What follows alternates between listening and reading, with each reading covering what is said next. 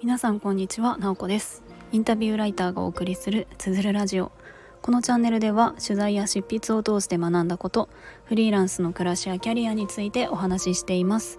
毎週土曜日朝6時半から聞く力を磨くトレーニングもやっています。気になる方は概要欄のリンクから詳細をご覧ください。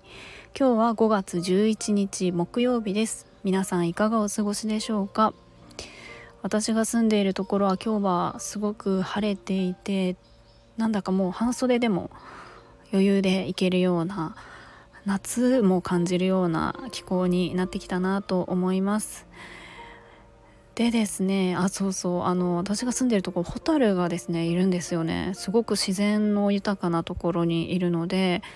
ホタルって水がきれいでかなりあの環境的には限られたところにしかいられないようなんですけれどもあの去年6月ぐらいかなあのホタルがしばらくの間見れて夜の散歩がすごく楽しみだったんですよね。あのそろそろホタルが出てくるかなと思ってそれが楽しみでもあります。でですね今日のテーマはえっ、ー、とちょっと仕事系というかあの完璧な仕事って誰にもできないよねっていうもっと肩の力を抜いて仕事をしようというようなテーマでお話をしたいと思います。まあこれは皆さんに私がこうなんか伝えるというよりかは自分に言い聞かせるみたいな要素もあるなと思います。えっ、とこのテーマにしようと思ったのは以前もスタンド FM の中で紹介した「限りある時間の使い方」という本の中に書いてあった部分からちょっと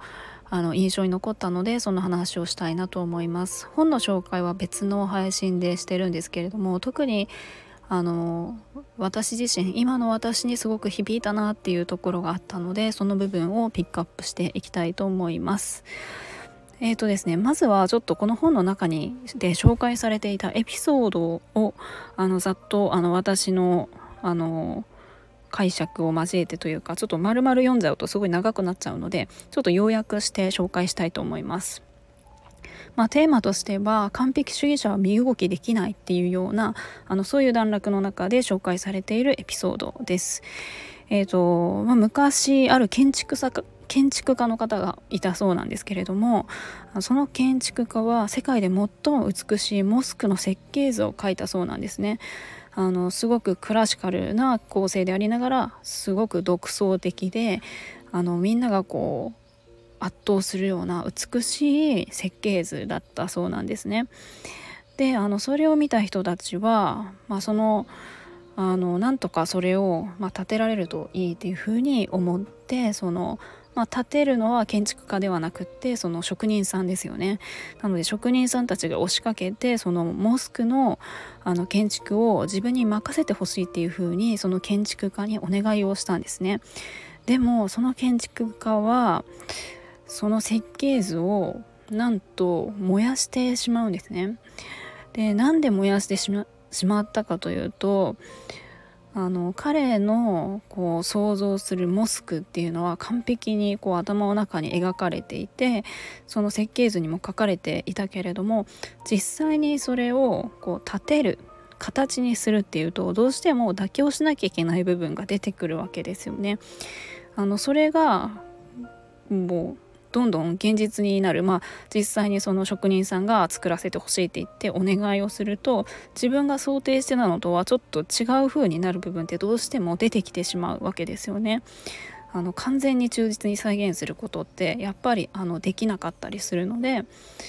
なのでその建築家はそれが受け入れられなくって燃やしてしまったっていう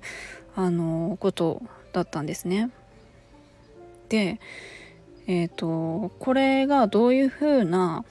あの解釈でまとめられているかというとその建築家っていうのは限界とかリスクに身をさらすよりも完璧な自分の空想に引きこもることを選んでしまったんだっていうことだったんですね。だからあのすごく優秀な建築家ではあったけれども完璧主義すぎてその先に進めなかったっていうようなことだったわけです。だから私たちがこう作るものとかやっていくことって決してこう完璧ではないわけだけれどもあのそれをまず受け入れる誰も完璧な仕事なんてできないんだからまずは肩の力を抜いてまず始めてみた方がいいですよっていうような、まあ、そんなことを書かれていました。はいまあ、一定でもちろんその職人というかプロフェッショナルとしてのあのこだわりみたいなのはもちろんあの重要というか大切だというふうに捉えられる面もあるんですけれどもなんかここでのあの紹介されていた解釈としてはそれが強すぎたら結局前に進めないですよっていう話だったんですね。まあ、これはちょっとあのちょっとしたエピソードということで少し分かりやすく書かれてるなと思うんですけれどもなんかそういうことって皆さんはその自分自身のあの行ってきたこととかで思い当たることってないですか？まあ、これは完璧主義だなっていうふうに自覚がある人こそ何かその響くものがあるんじゃないかなと思うんですよね。で私自身は自分で完璧主義だなっていうふうに思うのですごくあのこうなりがちだなっていうのは自覚しています。えーと、やっぱり何か自分でやろうとしたりとか進めていった時にどうしても自分自身のあのスキル不足能力不足とかでえーと、完璧にできないことって、まあ、山ほどあるわけですよね。あとはやっぱりそのいろんな人と関わりながら物事を進めていくことってたくさんあるけれども自分の思い通りになることなんて本当に少ないわけですよね。なんかいろんな問題が起きたりとかあ本当はこうしたいのにとかいろいろ出てくるけどそのそれを完璧じゃなかったらもうなんかその建築家みたいに燃やしちゃうやめちゃうみたいなのってすごくこうもったいないことだなっていうのはなんかあの自分自身にすごく自分の中に大事に持っておきたいなって思ってることです。はいなのでなんか今はあの私はすごく自分の完璧主義みたいなところは自覚しているのでその完璧にできないことが、まあ、当たり前だしあのそれでいい。その状態をそのままあの受け入れるというか認めるというか、まあ、そういうものだよねっていう感じでじゃあ何をしていこうかなと進んでいくのがいいのかなと思います。もちろん自分のプロ意識とかあのこだわりみたいなところは一定大事だと思うんですけれども完璧主義すぎて苦しくなったりとか